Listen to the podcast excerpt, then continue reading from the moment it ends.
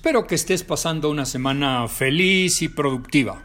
El post de hoy lo he intitulado La búsqueda de talento. En junio de 2021, Manpower Group dio a conocer una estadística a través de los periódicos de más amplia circulación, en particular Reforma y El Heraldo. La gráfica nos refleja empleadores en México con dificultad para cubrir vacantes. Y las barras de la gráfica nos reflejan datos de 2013 donde hay un 38% de dificultad y así hasta llegar a 2020 en que la dificultad se eleva al 74%, casi el doble de 2013. ¿Por qué tanta dificultad? Como es fácil comprender, el universo de encuestados por Manpower es el de directivos de alto nivel y por tanto las plazas para ocupar son de alto nivel de exigencia. Recuerdo que una reunión de ATD, la American Training and Development, se trató el tema del talento y uno de los ejecutivos allí presentes soltó la frase es que en México no hay talento. Uy, uy, uy, la andanada de reproches que recibió estuvo encabezada por tres compañeras ejecutivas de recursos humanos. Me imagino que el ejecutivo que tuvo la audacia de expresar esa frase estaba pasando por un momento difícil para cubrir plazas de alta exigencia, siendo que provenía de una de las grandes empresas transnacionales Quiero imaginar que buscaba ejecutivos con dos maestrías, dominio de tres idiomas y experiencia internacional. Por supuesto que eso no abunda. Me parece que lo primero que debemos hacer es desmitificar la palabra talento. Estamos acostumbrados a referirnos al talento cuando se hace mención de virtuosos, como cantantes de ópera, violinistas o pianistas. Por ejemplo, tuve la suerte de poder asistir a una presentación extraordinaria en el Palacio de Bellas Artes con la gran figura internacional el jalapeño Javier Camarena. Excelsitud plena. En esos casos uno se olvida de todo lo que le rodea y de aquello que anda cargando como preocupaciones, compromisos o planes. La concentración es plena. La voz y la música se apoderan de nuestros sentidos para hacernos gozar. Es el disfrute al máximo. Es el gran placer que produce el arte en su grado más fino y delicado. Si el concepto de talento virtuoso lo llevamos al campo de la selección y reclutamiento de personal en una empresa, nos resultará sumamente complicado encontrar personal virtuoso. Nos abocaremos a establecer una gran cantidad de requisitos, a veces imposibles de cumplir.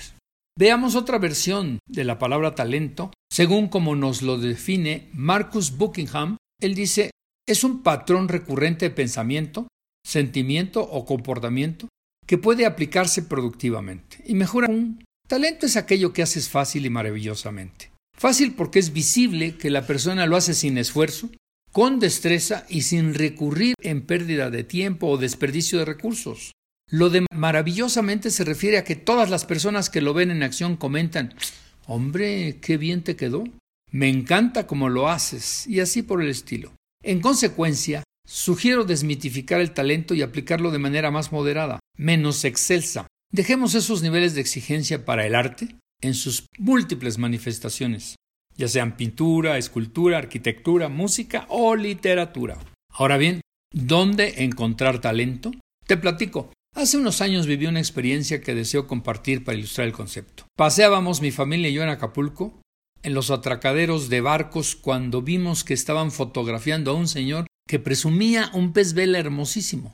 Nos acercamos y manifestamos nuestra admiración. Se nos acercó un señor y nos preguntó ¿quisieran pescar un pez vela? Dijimos que si era posible, pues nos encantaría. El señor tenía su barquito bien equipado para esos propósitos y nos lanzó una oferta. Regateamos y al final acordamos. Bien, pues mañana los espero aquí a las cinco de la madrugada. ¿Cómo? ¿Tan temprano? Sí, dijo, es la hora en que debemos partir. Al día siguiente, a las cinco, allí estábamos. Éramos ocho. Comenzamos a navegar mar adentro y parecía no tener fin, hasta que se detuvo. ¿Por qué tan lejos? preguntábamos.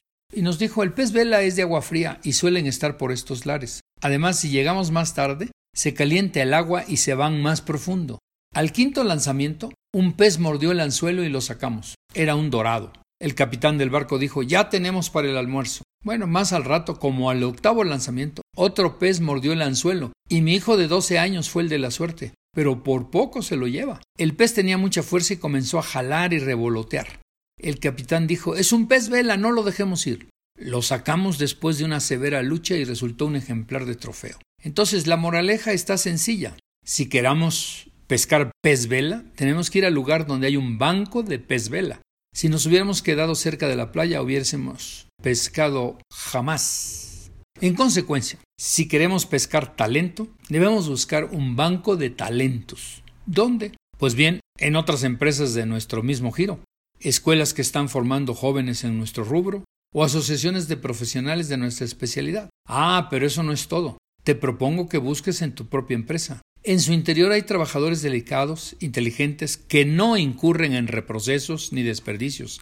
Esos son una joya. Es preciso rescatarlos y considerar que si lo están haciendo bien es porque son talentosos. Pero aguas. ¿Es posible superar la barrera del jefe directo? Abundan los jefes que bloquean el futuro de un trabajador talentoso.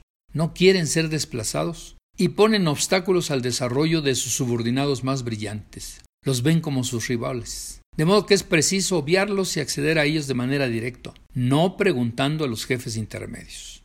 En fin, la búsqueda del talento es difícil, pero no tanto si encontramos el camino amarillo. ¿Camino a Oz?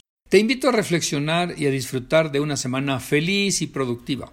Hasta el próximo miércoles. Malcolm Maxwell nos dice, los logros extraordinarios obedecen menos al talento que a la oportunidad.